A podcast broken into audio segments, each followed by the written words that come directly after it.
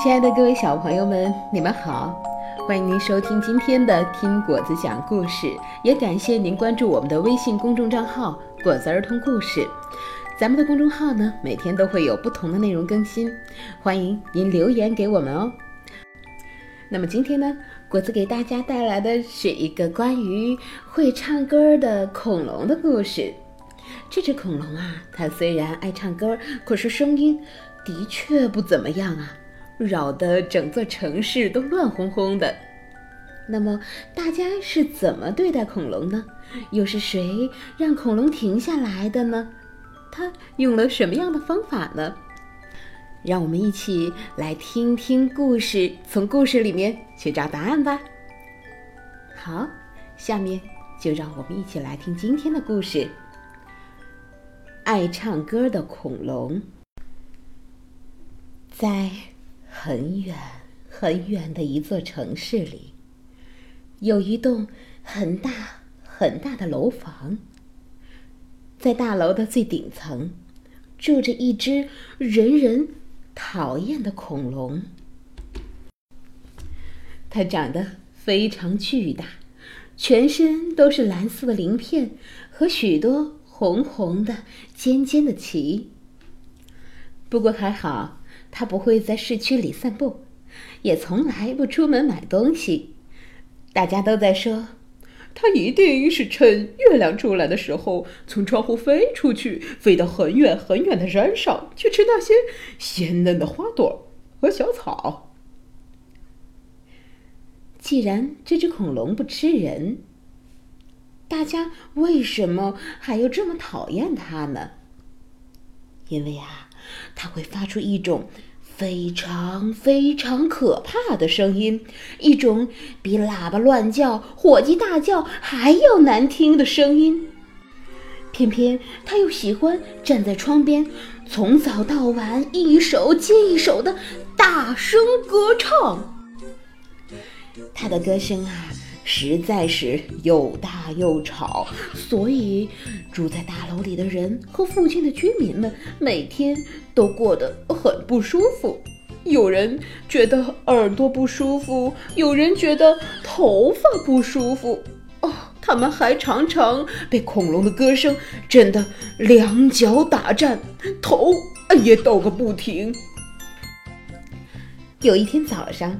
恐龙又拉开了嗓门，大唱特唱，一栋栋大楼开始摇摇晃晃，然后裂痕出现了。啊，没过多久，大楼都倒了。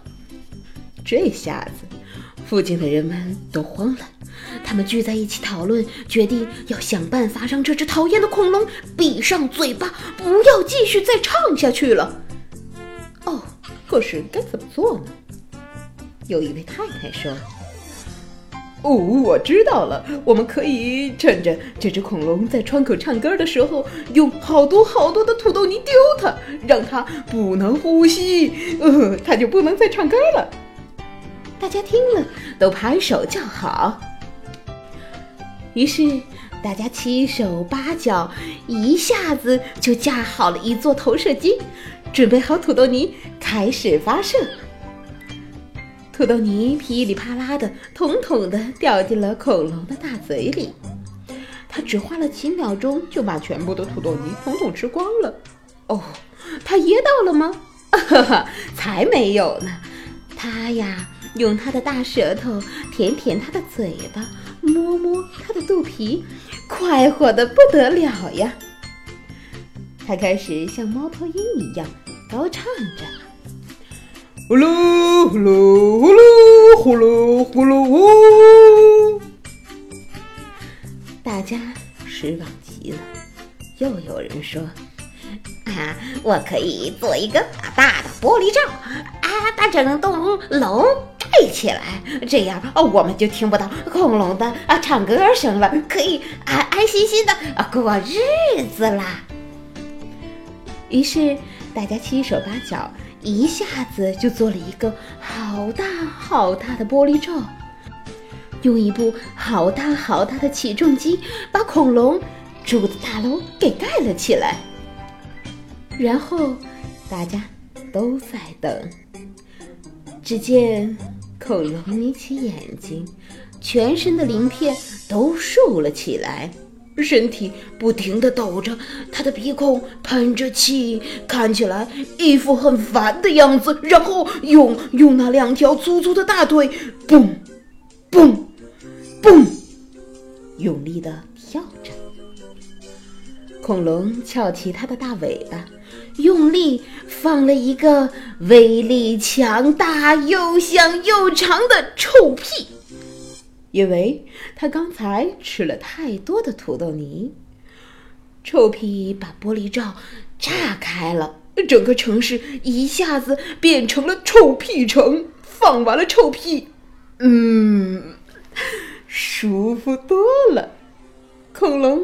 又开始了快乐的大声歌唱，咯吱咯吱咯吱咯吱咯吱。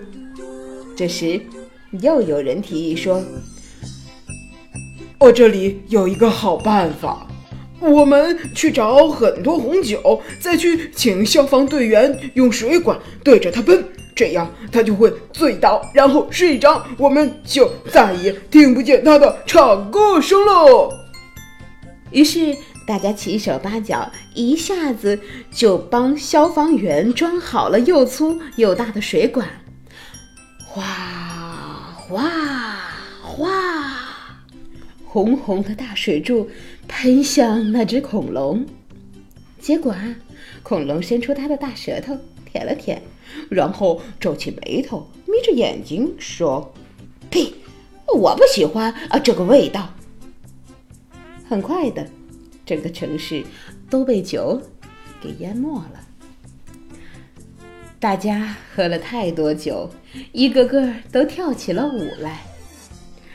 恐龙这时也大吼大叫的唱着：“呜啦啦，嘎嘎啦，呜啦啦，呜啦啦。”恐龙的声音真是让大家烦透了。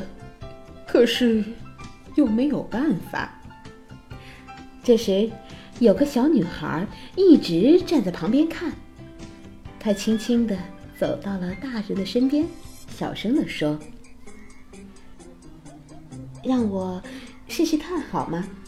只要一下下就好。”说完，她马上跑回家里。不到五分钟，奇怪，恐龙真的停止了唱歌了。大家都吓了一跳。大家好奇的问小女孩：“你是怎么做到的呢？”小女孩说：“啊，这，这是秘密。”小女孩回到家，小声对哥哥说：“其实我只是打了个电话而已。